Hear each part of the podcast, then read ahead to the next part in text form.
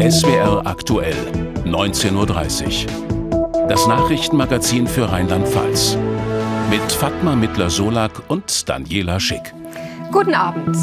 Heute in vier Wochen ist es wieder soweit. Da rollt der Rosenmontagszug durch Mainz.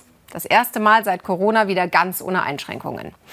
Es könnte also alles entspannt sein, wären da nicht die teuren Sicherheitsauflagen, die den Vereinen zu schaffen machen. Zum Beispiel gibt es strengere Auflagen für die Motivwagen.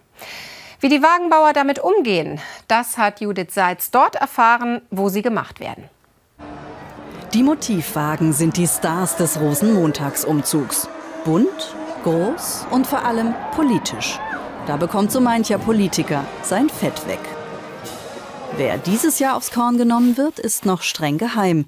In der Wagenhalle des Mainzer Karnevalvereins MCV wird an den neuen Motivwagen gestrichen, geschraubt und gebohrt. Da fliegen so manche Späne. Chef Wagenbauer Dieter Wenger hat den Überblick, doch ihn plagen in diesem Jahr einige Sorgen. Das fängt an natürlich ein Zeitproblem. Wir haben sehr spät erst das Go bekommen. Dann haben wir natürlich wie in anderen Branchen auch Personalprobleme. Wir haben Materialprobleme. Wir kriegen zum Beispiel im Moment keine Holzplatten mehr. Das größte Kopfzerbrechen bereitet den Fasnachtern aber gerade die Auflage, dass es für jeden Wagen eine eigene Betriebserlaubnis geben muss. Am Samstag war der TÜV schon in der Wagenhalle und hat alles genau inspiziert. Man hat sich jetzt so hingehend geeinigt, dass man jetzt sagt, man macht eine Übergangslösung.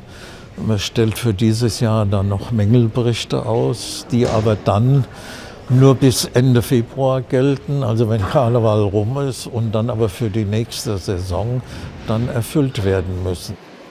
Nach Aschermittwoch heißt es für die Wagenbauer also nicht ausruhen, sondern direkt Gedanken übers nächste Jahr machen.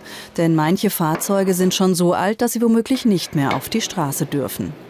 Teurer wird es für den MCV auf jeden Fall. Der Verein rechnet schon mit einer Vervierfachung der TÜV-Kosten.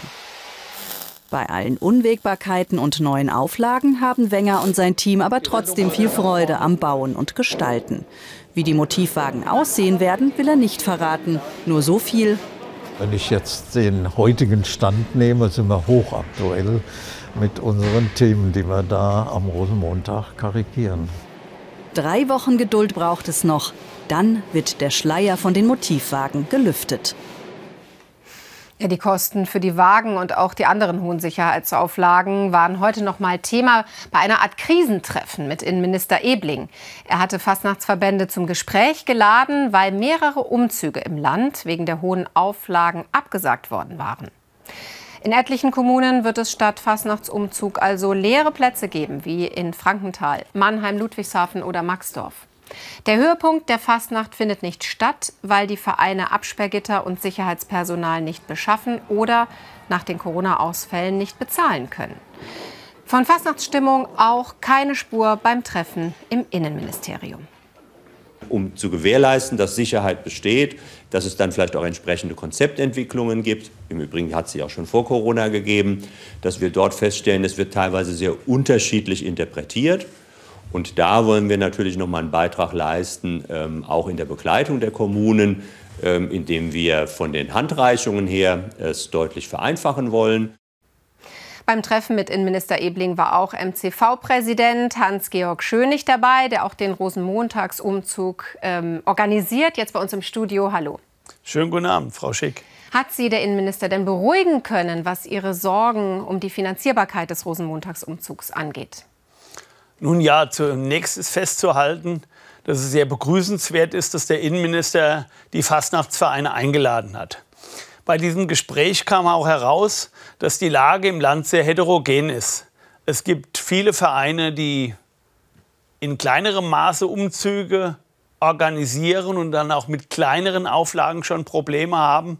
Und in Mainz ist die Situation natürlich mit dem größten Umzug von allen eine etwas andere. Wir haben weniger das Problem, dass wir kein Verständnis für die Auflagen haben, sondern in der Gesamtheit der Auflagen ist halt ein Finanzierungsproblem. Finanzierungsproblem heißt, wie groß sind da Ihre Sorgen? Nun, Es ist unstrittig, das war auch heute der allgemeine Tenor, dass Brauchtumspflege weiterhin gefördert werden soll und das in Verbindung zu sehen ist mit Sicherheit. Da gab es einfach Ereignisse in der Vergangenheit, die das erfordern. Aber wenn ich Ihnen sagen kann, dass sich die Sicherheitskosten von 2015 bis zum Jahr 2023 beim MCV in etwa verfünffacht haben, dann können Sie sich vorstellen, vor welchen gewaltigen Herausforderungen wir stehen. Hm, aber wie soll man es lösen? Der Innenminister sagt, Sicherheit steht über allem. Ist das nicht auch nachvollziehbar? Die Sicherheit wird von mir überhaupt nicht in Frage gestellt.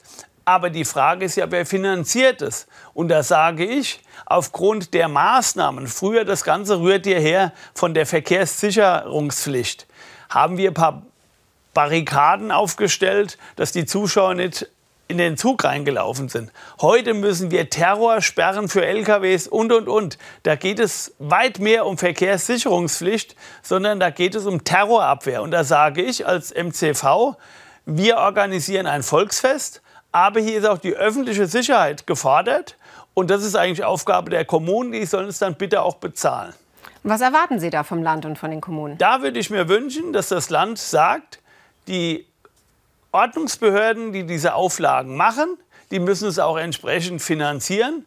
Und dann wäre es Aufgabe der Kommunen, mit dem Land wiederum einen Ausgleich auszuhandeln, wie das zwischen Land und Kommunen aufgeteilt wird. Aber dass die Veranstalter von Brauchtumsveranstaltungen erstmal freigestellt sind von all diesen Sicherheitskosten, sondern sie haben ja die Aufgabe, interessante Züge zu organisieren mit einem bunten Programm, mit Motivwagen, was alles viel Geld kostet, was wir auch gerne machen. Aber wenn uns auf der anderen Seite die Sicherheitskosten sozusagen erdrücken, dann brauchen wir an dieser Stelle Hilfe von den Kommunen und vom Land. Vielen Dank für das Gespräch, Herr Schönig. Sehr gerne. Ja, und damit sind wir beim Nachrichtenüberblick mit Fatma Mittler-Solak. Und der beginnt mit einer Meldung zur mutmaßlich geplanten Entführung von Gesundheitsminister Lauterbach. Die Bundesanwaltschaft hat Anklage gegen eine mutmaßliche Terrorgruppe erhoben. Sie soll die Entführung von Bundesgesundheitsminister und den Sturz der Bundesregierung geplant haben. Der Prozess gegen die vier Männer und eine Frau soll am Oberlandesgericht Koblenz stattfinden. Eine der Angeklagten stammt aus Neustadt an der Weinstraße. Die angeklagte Frau war jahrelang Lehrerin in Mainz. Innenminister Ebling zeigte sich zufrieden mit dem Ermittlungserfolg. Das ist schon auch ein Ermittlungserfolg ähm, hier für die Polizeibehörden in Rheinland-Pfalz ähm, in zweierlei Hinsicht. Zum einen, das Landeskriminalamt hat entscheidende Ermittlungserfolge erzielen können und zum anderen, der Verfassungsschutz Rheinland-Pfalz hat frühzeitig auch die Indizien dafür gehabt, dass sich da etwas in Richtung Terrornetzwerk zusammenbraut. Belegt auch, wie die Frühwarnfunktion bei uns im Staat, Stichwort Verfassungsschutz, auch gestärkt werden muss in Zukunft. Ein 51-jähriger Mann muss sich seit heute unter anderem wegen Volksverhetzung und Beleidigung vor dem Amtsgericht Trier verantworten. Er soll der sogenannten Reichsbürgerszene angehören. Dem Angeklagten wird unter anderem vorgeworfen, Polizisten als Verbrecher bezeichnet und für sie die Todesstrafe gefordert zu haben. Er sagte vor Gericht aus, er habe die Argumente der sogenannten Reichsbürger benutzt, um zu provozieren und seinen Frust abzulassen. Er gehöre aber der Szene nicht an. Wegen gemeinschaftlicher Nötigung hat die Staatsanwaltschaft Trier Anklage gegen neun Klimaaktivisten erhoben. Um auf die Dringlichkeit einer Verkehrswende hinzuweisen, hatten sie eine Bundesstraße blockiert. Im Stau, der sich bildete, blieben hunderte Menschen stecken, darunter ein Krankenwagen und eine Hochschwangere. Jetzt muss das Amtsgericht Trier klären, ob es die Anklage zulässt. Auf dem Messegelände in Mainz-Hechtsheim sind die dritten Agrar-Wintertage eröffnet worden. Bis Freitag werden bei der Messe und Tagungsreihe mehrere Zehntausend Besucher erwartet. Nach dem Wegfall der Corona-Beschränkungen seien die Agrar-Wintertage die Gelegenheit für den Berufsstand, sich wieder im persönlichen Gespräch auszutauschen. Das sagte Wirtschaftsministerin Schmidt. Der Chef des DLR Rheinhessen nahe Hunsrück, Lips, betonte die Bedeutung der Geräteausstellung, die gerade aufgebaut wird. Ab Mittwoch präsentieren sich hier 315 Firmen und Organisationen mit dem Schwerpunkt Weinbau. Und wir schauen ins Ahrtal und in die Eifel, wo nach der Flutkatastrophe der Wiederaufbau läuft. Wie kommt man dabei voran? Darüber hat sich eine Gruppe von Landtagsabgeordneten, Mitglieder der sogenannten Enquete-Kommission, unter anderem in Gerolstein, informiert. Hier war die Eifelstrecke der Bahn bei der Flut stark zerstört worden. Ein Ergebnis? Sie soll bis Ende des Jahres wieder komplett befahrbar sein. Ansgar Zender berichtet. Hier sollten die Züge schon wieder rollen, doch Kabel für die zerstörte Stellwerktechnik konnten im vergangenen Jahr nicht geliefert werden.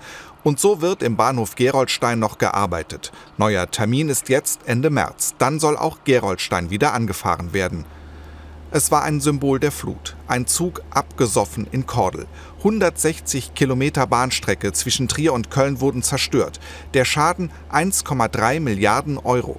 Nach und nach wird die Strecke jetzt wieder repariert. Von Trier bis Kilburg fahren wieder Züge. Am Rest wird mit Hochdruck gearbeitet. Wir haben unsere Abläufe auf die Materialengpässe eingestellt, dass längere Lieferzeiten sind. Das heißt, wir bestellen jetzt die Materialien viel früher, sodass wir das auch rechtzeitig jetzt bekommen und auch planmäßig jetzt die Termine einhalten können.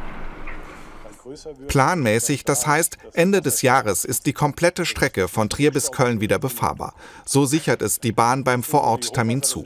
Mit in der Landtags-Enquete-Kommission Zukunftsstrategien zur Katastrophenvorsorge ist der Fraktionsvorsitzende der Freien Wähler. Als früherer Landrat des Eifelkreises weiß er um die Kritik daran, dass die Strecke auch für Elektrozüge ausgebaut wird. Dann kann sie stärker ausgelastet werden. Die einen wollen Elektrifizierung, um den Anschluss zu behalten, um auch möglichst schnell dann nach Köln oder von Köln in die Eifel zu kommen. Andere sagen, mit der Elektrifizierung kommt Güterverkehr und das bringt Lärm. Von daher schlagen immer zwei Herzen in der Brust. Bitte schön. Heute kann es regnen, stürmen oder schneien.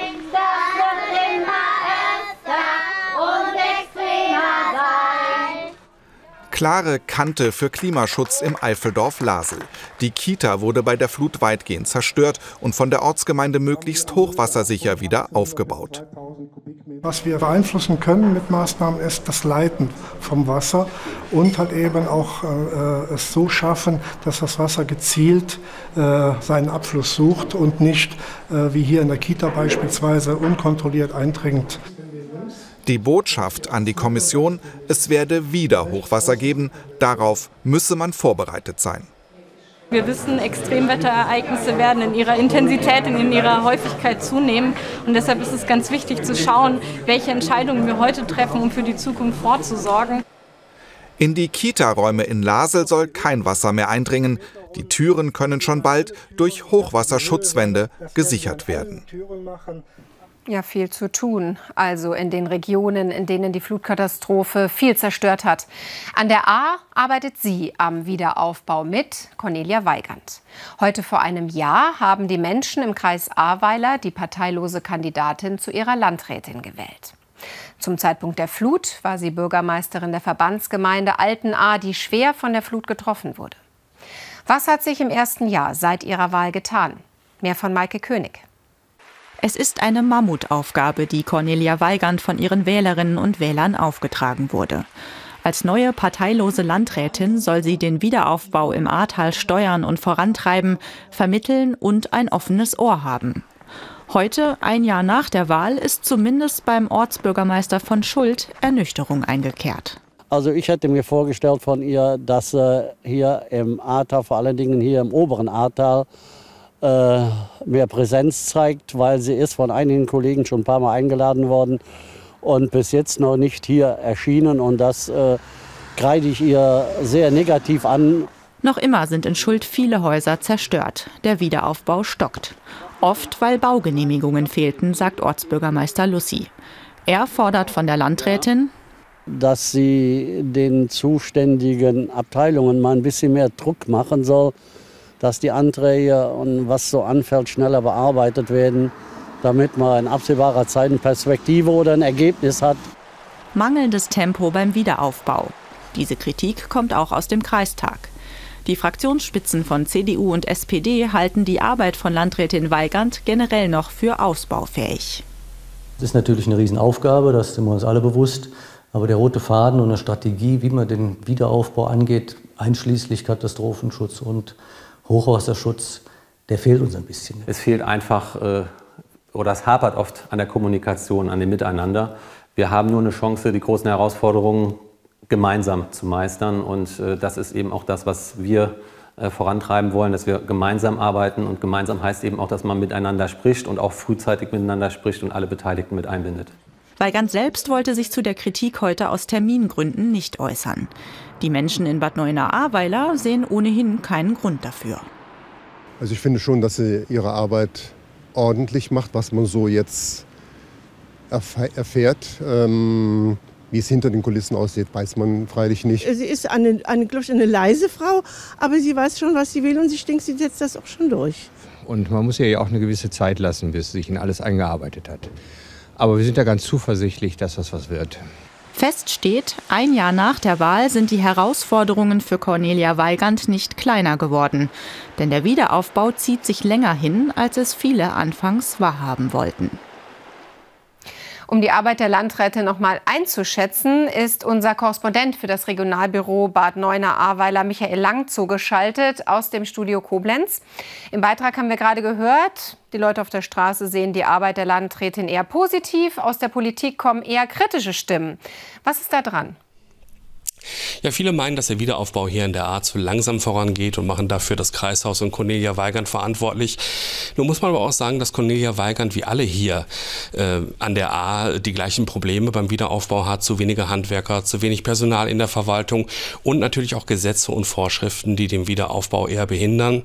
In der Vergangenheit gab es auch Kritik an ihrer Kommunikation. Da wurde der Landrätin vorgeworfen, dass sie zu wenig über den Wiederaufbau kommuniziert. Das wurde inzwischen etwas behoben. Die Kritik haben aber auch nicht alle geteilt im Kreistag. Die Grünen zum Beispiel, die zweitgrößte Fraktion, hat diese Kritik nicht geteilt.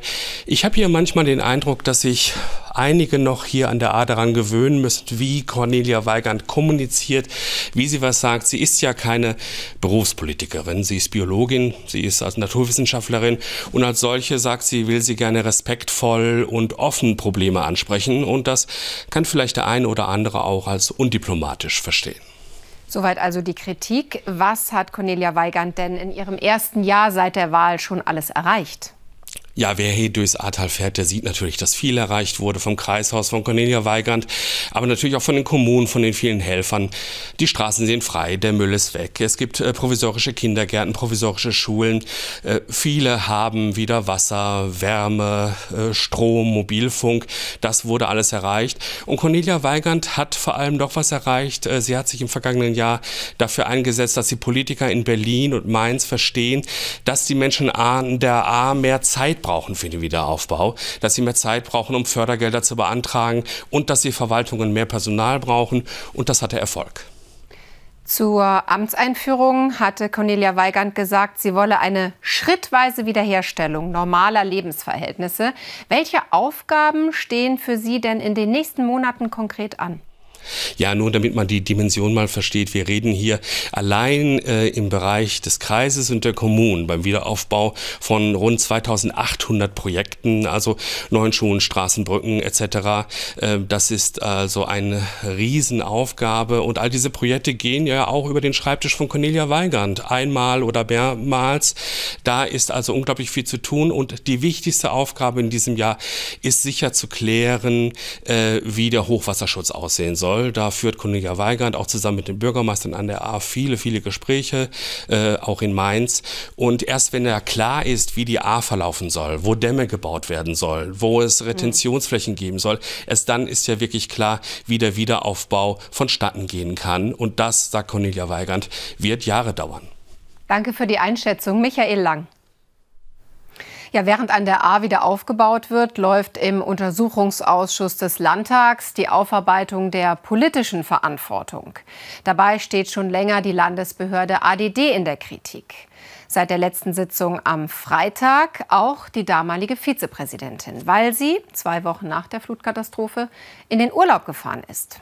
Nun sind neue Details dazu bekannt geworden. Mehr von Frederik Merks. Mal wieder halt eine Flutuntersuchungsausschusssitzung nach und mal wieder geht es um einen Urlaub kurz nach der Katastrophe. Diesmal um ihren, die damalige Vizepräsidentin der Aufsichts- und Dienstleistungsdirektion ADD, Begonia Herrmann. Dass sie nicht lange nach der Katastrophe in den Urlaub ging, wurde am Freitag bekannt. Heute gibt es auf SWR-Nachfrage Details ihrer Behörde. Zweieinhalb Wochen nach der Flut sei Herrmann für zwei Wochen in den Urlaub gegangen. Schriftlich heißt es dazu heute aus Trier, die Genehmigung erfolgte bereits vor Beginn des Einsatzes im Ahrtal und wurde unter Abwägung der Situation aufrechterhalten. Die Abwesenheit der Vizepräsidentin AD hatte keine nachteiligen Auswirkungen auf die Arbeit der ADD vor Ort. Trotzdem ist die Empörung bei der Opposition groß. Die AfD stört sich am Zeichen, das die ATD damit sendet. Während ehrenamtliche Helfer bis zur Erschöpfung den Flutopfern zur Seite standen, gönnt sich die ADD-Spitze Erholung. Unfassbar. Herr Linnertz muss zurücktreten. Gemeint ist ADD-Präsident Thomas Linnertz, der den Urlaub genehmigte und als oberster Katastrophenschützer des Landes nach der Flut die Aufräumarbeiten koordinierte. Auch die Freien Wähler sehen seine Tage gezählt.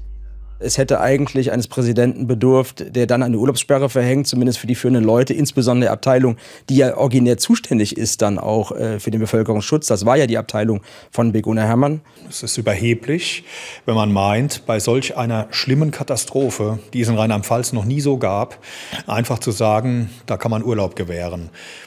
Völlig außer jeglicher Vorstellung, dass man sowas tut. Vizepräsidentin Herrmann ist seit November im Ruhestand. Die Diskussion über die Zukunft ihres ehemaligen Chefs scheint nicht abzureißen. Der zweite Nachrichtenüberblick beginnt mit einem tragischen Unfall, Fatma.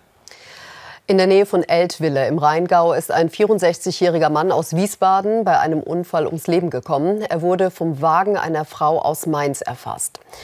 Laut Polizei hatten sich zwei Autofahrer gestern Abend mitten auf der Fahrbahn gestritten. Grund war offenbar ein Überholmanöver, bei dem ein 22-Jähriger den 64-Jährigen ausbremste. Auf unbeleuchteter Strecke wollten beide die Situation klären, als die Frau aus Mainz vorbeifuhr, den 22-Jährigen touchierte und dann den 64-Jährigen erfasste. Er wurde dabei tödlich verletzt. Bei einem Auffahrunfall auf der Autobahn 60 in Richtung Darmstadt sind am frühen Morgen sieben Menschen leicht verletzt worden. Laut Polizei kam es erst zu einem Auffahrunfall mit drei Fahrzeugen. Zwei weitere fuhren dann auf diese Autos auf. Die A60 in Richtung Darmstadt wurde vorübergehend gesperrt. Die Polizei schätzt den Schaden auf etwa 50.000 Euro. Am Morgen ist auf der Bundesstraße 422 bei Trier ein Müllwagen in Brand geraten. Der Brand begann zunächst hinter dem Führerhaus und breitete sich dann auf das ganze Fahrzeug aus. Der Fahrer konnte das Führerhaus rechtzeitig verlassen und blieb unverletzt. Während der Löscharbeiten traten Flüssigkeiten aus, die ins Erdreich sickerten. Für die Aufräumarbeiten bleibt die B 422 zwischen Kordel und Erang heute und morgen ganztägig gesperrt. Der Mainzer Fußballverein FC Ente Bagdad ist in Berlin mit dem Obermeier Award geehrt worden. Die Auszeichnung wird von einer US-amerikanischen Stiftung an sechs Preisträger aus ganz Deutschland verliehen, zur Bewahrung jüdischer Geschichte und zur Förderung von Demokratie und Toleranz. Der Verein Ente Bagdad spiele nicht nur Fußball, sondern sei ein Vorbild für alle, die sich gegen Rassismus und Diskriminierung einsetzten, so die Jury. Ente Bagdad hilft zum Beispiel Flüchtlingen bei der Integration. Am ersten Tag der Skisaison am Erbeskopf im Hunsrück war der Andrang groß. Gestern wurden dort mehr als 600 Skifahrer gezählt. Auf den Zufahrtsstraßen zum Erbeskopf staute sich schon vormittags der Verkehr und auch am Skiverleih war Geduld gefragt, genauso wie beim Anstehen am Skilift. Bis zu 20 Zentimeter Neuschnee haben das möglich gemacht. Der Liftbetrieb am Erbeskopf soll auch diese Woche weiterlaufen. Karikaturen sind ein echter Hingucker. Sie bringen die, die sie betrachten, manchmal zum Schmunzeln oder auch zum Nachdenken. Die besten Karikaturen und Fotos 2022 werden zur Stunde in der rheinland-pfälzischen Landesvertretung in Berlin vorgestellt und ausgezeichnet. Ab Februar sind sie auch in Rheinland-Pfalz zu sehen, hier im Mainzer SWR-Funkhaus, aber auch in Koblenz, Neustadt und Trier. Einer der Preisträger ist Klaus Stuttmann. Und den hat unser Berliner Korrespondent Georg Link besucht. Der Kanzler hat sich festgeklebt, um die Lieferung von Leopard-Kampfpanzern zu blockieren. Diese Zeichnung wird morgen in vielen Zeitungen erscheinen. Klaus Stuttmann zählt wohl zu den renommiertesten Karikaturisten Deutschlands. Da der Scholz so ein Sturkopf ist und das wahrscheinlich noch einen Weichen aushält, ähm, sich dagegen zu stemmen, habe ich gedacht, das ist heute das Thema, da kann ich schon ein bisschen vorarbeiten. Seine jetzt mit dem zweiten Preis ausgezeichnete Karikatur entstand im März, zwei Monate nach Beginn des Ukraine-Krieges. Der makabre Titel zu Putin Stolz auf seinen neuen Tisch. Da war die Krisendiplomatie an Putins langen Tisch im Kreml noch präsent und auf den Schlachtfeldern starben jeden Tag Hunderte von Menschen. Es ist ja auch wirklich ein Symbol für seine menschliche Haltung eigentlich. Immer diese Distanz gell, und dieses Gehabe. Und ja, und äh, das mit dem Sarg ist eben eine Schwierigkeit, Tod darzustellen. Ähm, äh, dieses ganze Leiden und dieses Elend, was dieser Krieg bringt. Ab morgen sind alle ausgezeichneten Werke in der rheinland-pfälzischen Landesvertretung in Berlin zu sehen. Auch der erste Preis für die Karikatur von Gräser und Lenz hat Putin zum Thema und die Jury beeindruckt diese von dem dekadenten ähm, Diktator im ähm, Bademantel, der über diesen roten Teppich schreitet, diese ganze Macht und Autorität, die erzählt so eine lange Geschichte, weshalb wir dann, als er dann auch noch sagt, Igor, richte mir ein Blutbad an, ähm, diesem Werk in diesem Jahr den Ausschlag gegeben haben. Florian Gärtner fing vor einem Jahr bei der ersten Kabinettsklausur der neuen Ampelregierung die Silhouetten von Wirtschaftsminister Habeck und Finanzminister Lindner ein. Das ist ja tatsächlich sehr am Anfang der, der Legislaturperiode entstanden, das Bild. Und da war das natürlich total spannend, die ganzen neuen Minister auch mal äh, beisammen zu haben. Manche der damals neuen Minister sind aber ein Jahr später schon wieder Geschichte. Ja, und wir schauen noch aufs Wetter. Vielerorts ist der Schnee schon geschmolzen, aber nicht überall. Ja, und dort sorgt der Schnee vom Wochenende für teils gute Bedingungen beim Wintersport. In Steinneukirch im Westerwald ist derzeit Snowtubing möglich. Auf luftbefüllten Reifen geht es den Hügel runter und mit dem Lift wieder hoch. Komplett auf Naturschnee, denn der örtliche Skiverein besitzt gar keine Schneekanonen. Ja, und wie es weitergeht beim Wetter, dazu gleich Donald Becker. Und um 20.15 Uhr geht es hier weiter mit Doc Fischer. Immer gut, eine Ärztin im Programm zu haben, oder? Auf jeden Fall. ja, und um Viertel vor zehn meldet sich unsere Kollegin Christina Dietrich mit weiteren Themen aus dem Land, wenn es wieder heißt, es wäre aktuell um 21.45 Uhr. Ja, und wir sagen für heute Tschüss, danke für Ihr Interesse, auf Wiedersehen und wenn Sie mögen, bis morgen um 19.30 Uhr. Schönen guten Abend und herzlich willkommen zum Wetter. Und wir schauen gleich mal auf unser Hoch von morgen. Das heißt nämlich Beate und wird erst einmal die Tiefs im Norden an uns vorbeiführen. Auch das Tief im Süden kommt nicht zu uns durch. Deswegen ruhiges Wetter. Erst Donnerstag schafft es dann mal ein Tiefausläufer von Nordwesten her mit etwas Schnee zu uns. Das sehen wir sehr schön hier auf dem Vorschaufilm.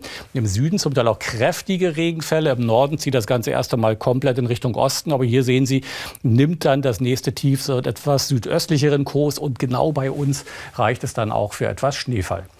Heute Nacht allerdings nicht. Da gibt es nur diese tief hängenden grauen Wolken, die örtlich mal auflockern. Dann gibt es am Boden, wo es windstill ist und vor allem wo, wo, noch Schnee liegt, durchaus mal Sichtweiten von unter 1000 Metern. Also hier besteht dann Nebelgefahr. Und die Temperaturen gehen auch dann natürlich am stärksten zurück, wenn die Sterne längere Zeit funkeln über den Schneeflächen. Minus 4, minus 5 Grad stellenweise möglich in einigen Tälern, ansonsten eher nur plus 2 bis minus 1 Grad. Der Vormittag dann bringt ein paar Wolkenlücken, sonst aber weiterhin diese Hochnebelfelder. Zum Nachmittag werden die von Osten her noch ein wenig aufgelockert, aber viele bekommen auch morgen gar keinen Sonnenschein ab. Die höchsten Temperaturen liegen dann im Bereich zwischen minus einem und plus vier Grad. Der Wind kommt weiterhin aus nordöstlichen Richtungen, ist zum Teil mäßig. Und der Trend für die nächsten Tage, wir haben es schon gesehen, so ein wenig. Am Mittwoch wenig Änderungen, Donnerstag von Norden her aufkommender Schneefall, am Freitag dann aber schon wieder deutlich freundlicher.